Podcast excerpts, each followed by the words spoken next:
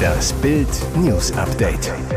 Es ist Donnerstag, der 5. Oktober und das sind die Bild meldungen 70 Prozent sind unzufrieden mit Ampel. Merkt die Regierung nicht, was wir wollen? 30-jähriger Deutscher, Festnahme nach Hinrichtung mit acht Schüssen in Hamburg. Ex-Barca-Star berichtet, Messi-Lüge war einer der größten meines Lebens. Es klingt so einfach. Die Politiker sollen dem Volk zuhören, ihm sprichwörtlich aufs Maul schauen. Doch tun sie das? Nein. Die Deutschen fühlen sich unverstanden. Sie sind in wesentlichen Punkten völlig anderer Meinung als die Bundesregierung. Das Ergebnis? Volksfrust. Mehr als 70 Prozent der Bundesbürger sind zur Ampelhalbzeit unzufrieden mit der Regierung. Die Unzufriedenheit zeigt sich bei den Kernthemen der Deutschen. Grenzkontrollen. Die Regierung verhandelt über europäische Lösungen. Derweil kommen immer mehr Migranten illegal über die deutschen Grenzen. Doch Bundesinnenministerin Nancy Faeser lehnt reguläre stationäre Kontrollen an den Hauptrouten zu Polen und Tschechien weiter ab. Schon im März gaben 76 Prozent der von INSA für Bild befragten Deutschen an, sie seien für eine Verschärfung der Kontrollen an den EU-Außengrenzen. Das Kernkraft aus. Deutschland hat seine Kernkraftwerke abgeschaltet. Die Grünen haben ihren Skalp, den schon ihre Vorväter jagten, am Gürtel. Nur der Rest des Landes sieht das anders. Laut einer repräsentativen INSA-Umfrage für Bild halten 52 Prozent das AKW aus für falsch, nur 37 Prozent richtig. Die Transgender-Debatte. Den Geschlechtswandel ab 14 Jahren auch gegen die Meinung der Eltern, wie es die Bundesregierung nun auf den Weg gebracht hat, lehnen 59 Prozent der Deutschen ab. Nur 28 Prozent sind dafür, ermittelte INSA für Bild. Der Heizhammer, der Gipfel der Selbstunzufriedenheit. Nach der letzten Umfrage sind 81 Prozent der Menschen im Land unzufrieden mit der Bundesregierung in Bezug auf deren Heizgesetz. Immerhin beim Thema Migration scheint in Berlin angekommen zu sein, dass es brenzlig wird. Seit Monaten klagen Bürgermeister aller Parteien, Landräte und die Bürger, dass die Migrationskrise zurück ist, dass die Aufnahmeheime voll sind. Am Wochenende brachte es auch der Kanzler über die Lippen. Die Zahl der Flüchtlinge, die nach Deutschland streben, ist im Moment zu hoch, so Scholz. Fahndungserfolg für die Hamburger Polizei. Im Stadtteil Sasel richtete ein Killerkommando einen 24-jährigen Mann in der Nacht zum Montag vor einer Shisha-Bar hin. Jetzt wurde der mutmaßliche Schütze, ein 30-jähriger Deutscher in Hamburg-Heimfeld, festgenommen. Um 22.29 Uhr am Sonntagabend peitschen Schüsse durch den gut bürgerlichen Hamburger Stadtteil Sasel. Vor der Sherry Bar bricht ein Mann zusammen in einer Blutlache. Mehrere Männer flüchten vom Tatort. Vier Männer zwischen 22 und 30 Jahren wurden danach vorläufig festgenommen, doch später wieder aus dem Polizeigewahrsam entlassen. Begründung kein Tatverdacht. Jetzt konzentrieren sich die Ermittlungen auf den 30-Jährigen. Er flüchtete nach der Tat in einem Auto. Für seinen Traum vom FC Barcelona hat er sogar gelogen. Kevin Prinz Boateng hat seine Karriere im vergangenen Sommer beendet. Zuletzt kickte er in seiner Heimatstadt Berlin bei Hertha BSC. 2019 hatte sich für den ehemaligen Nationalspieler Ghanas ein Riesentraum erfüllt. Er durfte zum FC Barcelona nach Spanien wechseln. England-Star Rio Ferdinand berichtet Boateng, ich erinnere mich noch ganz genau an diesen Zeitpunkt, als ich in Barcelona ankam, fragten sie mich dort sofort, wer der beste Spieler der Welt sei. Ich musste sagen, dass es Lionel Messi war. Ich habe gelogen. Es war einer der größten Lügen meines Lebens. Aber warum hatte Boateng gelogen? Der Mittelfeldstar erklärte, normalerweise sage ich immer die Wahrheit, aber ich habe gelogen, weil es die einzige Möglichkeit war, das Barcelona-Trikot zu tragen. Hätte Boateng die Wahrheit über seinen Lieblingsspieler gesagt, hätte man ihm wohl in Barcelona nicht spielen lassen. Denn das sei immer Cristiano Ronaldo gewesen, so Boateng, also der Erzrivale des damaligen Barca-Superstars Lionel Messi. Es tut mir leid für die Barca-Fans, aber als Teenager habe ich Real Madrid immer unterstützt. Ich liebe Cristiano Ronaldo, aber sie sagten mir, ich müsse das sagen, sonst würde ich nicht spielen. Die Rivalität zwischen Messi und Ronaldo ist mittlerweile Geschichte. Der Argentinier kickt jetzt in der MLS in den USA. Ronaldo hat es in die Wüste nach Saudi-Arabien verschlagen. Mit Spitzenfußball haben die beiden nichts mehr zu tun. Und das ist nicht gelogen. Und jetzt weitere wichtige Meldungen des Tages vom Bild Newsdesk. Hessische Genossen preschen vor. Der Anti-Auto-Plan der SPD. Die Hessen-SPD hofft darauf, in der nächsten Landesregierung zu sitzen und benennt schon einmal klar, was sie dann durchsetzen möchte. Ein Punkt dürfte Millionen Autofahrern gar nicht schmecken, denn die SPD will den Autoverkehr drastisch zurückfahren, um mindestens 10 Prozent im Jahr. Dadurch könnten auch Fahrverbote drohen. Hessen solle zum Vorreiterland bei der Verkehrswende werden, wirbt die Partei im Wahlprogramm. Bereits vor kurzem brachte sie einen entsprechenden Antrag im Landtag ein. Darin heißt es, der motorisierte Individualverkehr ist nicht ausreichend reduziert, wenn er nicht jährlich um mindestens 10 Prozent abnimmt. Werde der Wert nicht erreicht, müssten Maßnahmen greifen. Diese Maßnahmen können auch mit verhältnismäßigen Eingriffen in private Rechte verbunden sein.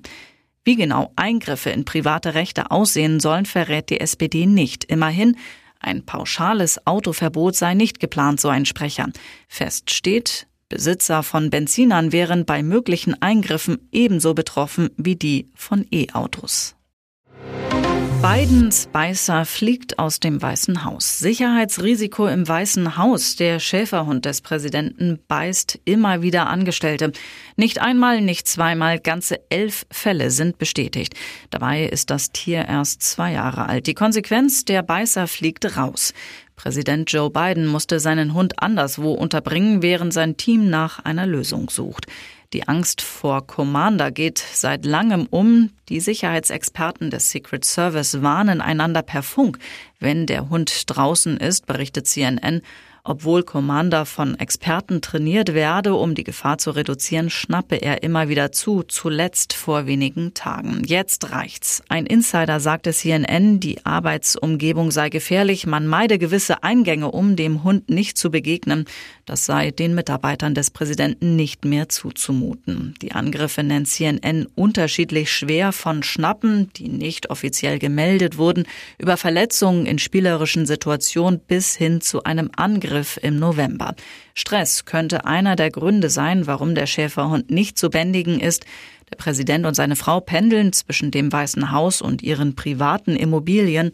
Beim Gassigehen muss Commander mit wechselndem Personal klarkommen.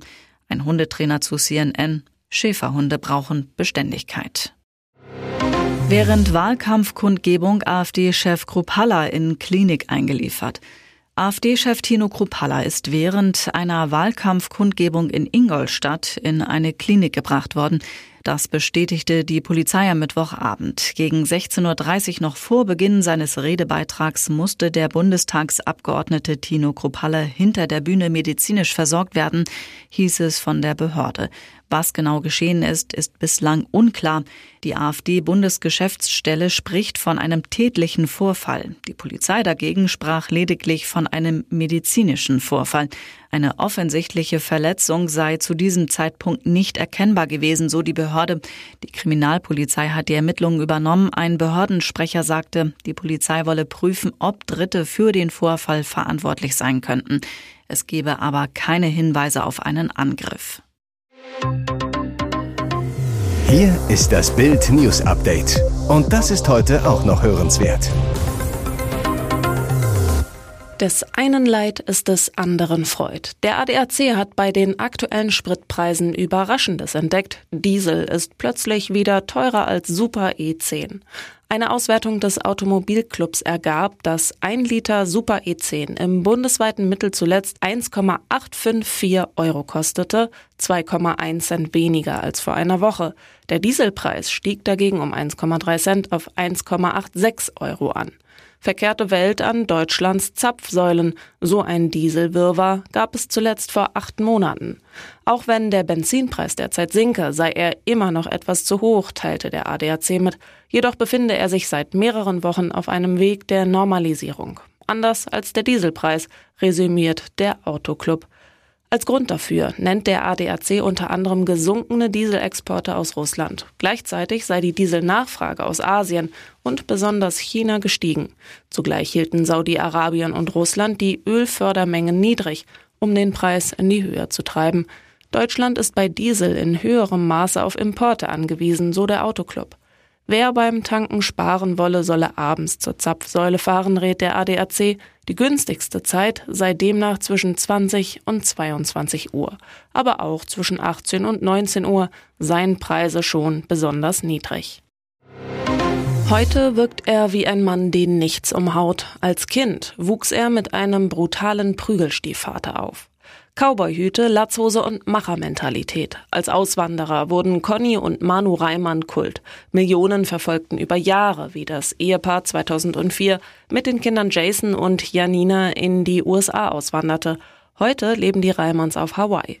In ihrer Autobiografie Einfach machen, ab dem 5. Oktober im Handel, blicken die zwei zurück. Bild hat das Buch bereits gelesen. Ein berührendes Kapitel.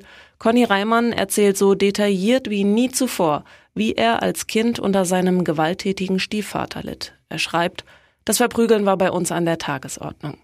Der TV-Star wuchs Mitte der 50er mit seinen zwei Geschwistern in einer Wellblechbaracke bei Hamburg auf. Als Reimann zur Welt kam, war seine Mutter 16 Jahre alt. Die erste männliche Figur, die ich bewusst wahrnahm, war mein Stiefvater Uwe.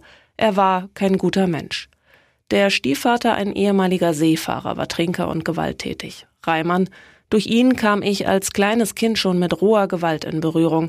Eine meiner frühesten Erinnerungen, da bin ich vielleicht vier Jahre alt, stehe auf dem Bett und muss zusehen, wie mein Stiefvater meinen kleinen Bruder, ein Kleinkind, brutal verprügelt. Er hielt meinen Bruder an den Füßen, also kopfüber in die Luft und schlug ihn mit voller Wucht mit einem Gürtel. Ja, Leute, das waren grausige Zeiten. Was noch in der Autobiografie der Reimanns steht, das lesen Sie auf Bild.de.